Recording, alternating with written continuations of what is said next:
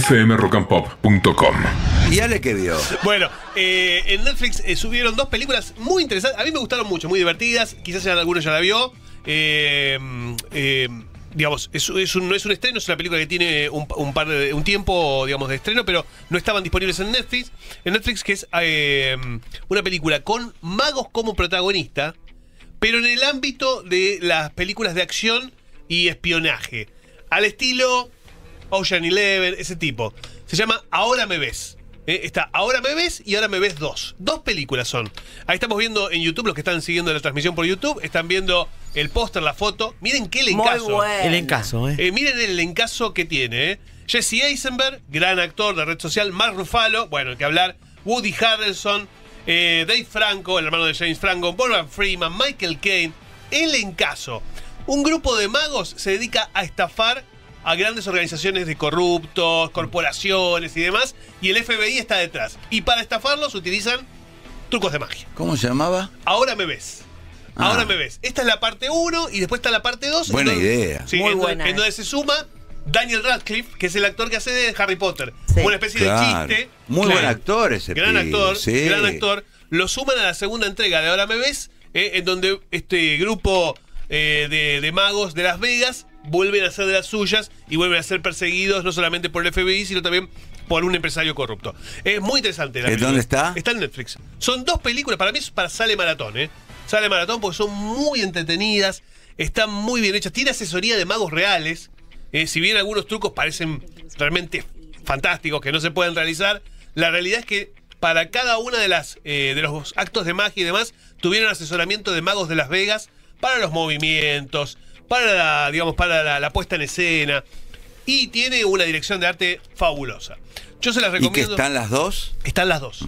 Las dos películas. Por eso cuando vi que subió esta semana Netflix estas dos películas, dije, las tengo que recomendar porque hay quizás mucha gente que no las pudo ver y es, me parece ideal para, digamos, ahora que viene eh, fin de semana largo con Año Nuevo y demás, querés ver dos peliculitas, metete dos peliculitas, mirá la maratón de Ahora Me Ves que me parece excelente. Buena Sí. recomendación. Y también en Netflix les voy a recomendar una serie fabulosa. El otro día hablábamos de serie animada para adultos, ¿no? Con Carol y el fin del mundo. Eh, la verdad es que Netflix ha estrenado una serie animada para adultos que es fabulosa, que se llama Samurai de Ojos Azules.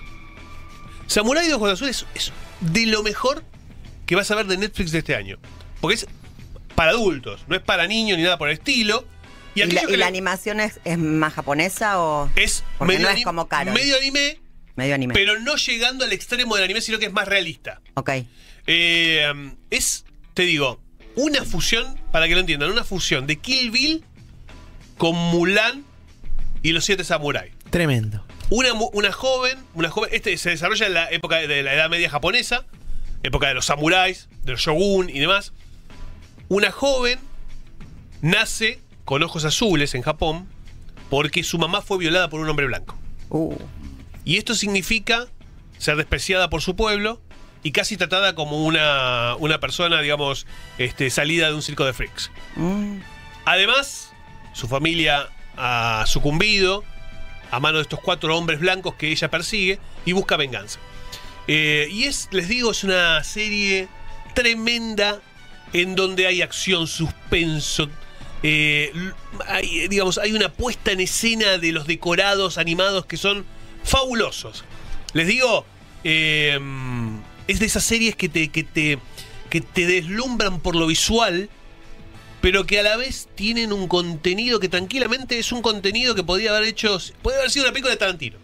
Podría haber sido una película de Tarantino. Por eso digo que tiene mucho de Kill Bill también la, la serie. Son ocho capítulos y, y se ven de corrido, les digo. ¿eh? Se ven de corrido. Véanlo, no tengan. Yo siempre digo, eh, por suerte es un prejuicio que ya se ha ido, ¿no? Tengan prejuicio con el tema de la animación, ¿no? No, la animación es un recurso más como es el recurso, digamos, de, de- de hacer una serie con actores. Quiero decir, acá, acá digamos lo que se cuenta, lo que vale es la historia y cómo está contada, cómo está narrada. Eh, animación no es sinónimo de niños, nunca, nunca es sinónimo de niños. Y mucho menos en este tipo de series, ¿no? En donde hay violencia, en donde hay eh, mensajes que tienen que ver con, con, con cuestiones que, que, que- que- que tienen que ver con, con- con el honor. Eh, así que les recomiendo Samurai de Ojos Azules, me parece que es una de las mejores series que ha puesto Netflix este año. Eh, y juntando todo, ¿eh? Juntando todo lo que han visto, juntando eh, la anima eh, juntando la animación, la acción en vivo, las producciones originales y las que han comprado. Me parece que es realmente impactante. Véanla, en una oportunidad de ver algo distinto. No se van a arrepentir, ¿eh? Bueno, Oh, desde, Me la vendiste. Sí. desde Love, Do- Love, Dead and Robots. Bueno, eh, sí, claro. Se viene avanzando bastante en la Sí, animación. sí, y aparte le ha ido muy bien con otras series como Castlevania también, que es muy buena. Es una, una serie también muy, muy original. Eh, digamos, en ese sentido Netflix sí ha, ha- ha impuesto algunos eh, proyectos que no tienen nada que envidiarle a, a los otros estudios. Así que, bueno, dos recomendaciones para este fin de semana largo que se viene y para esta semana. fmrockandpop.com. Conectate.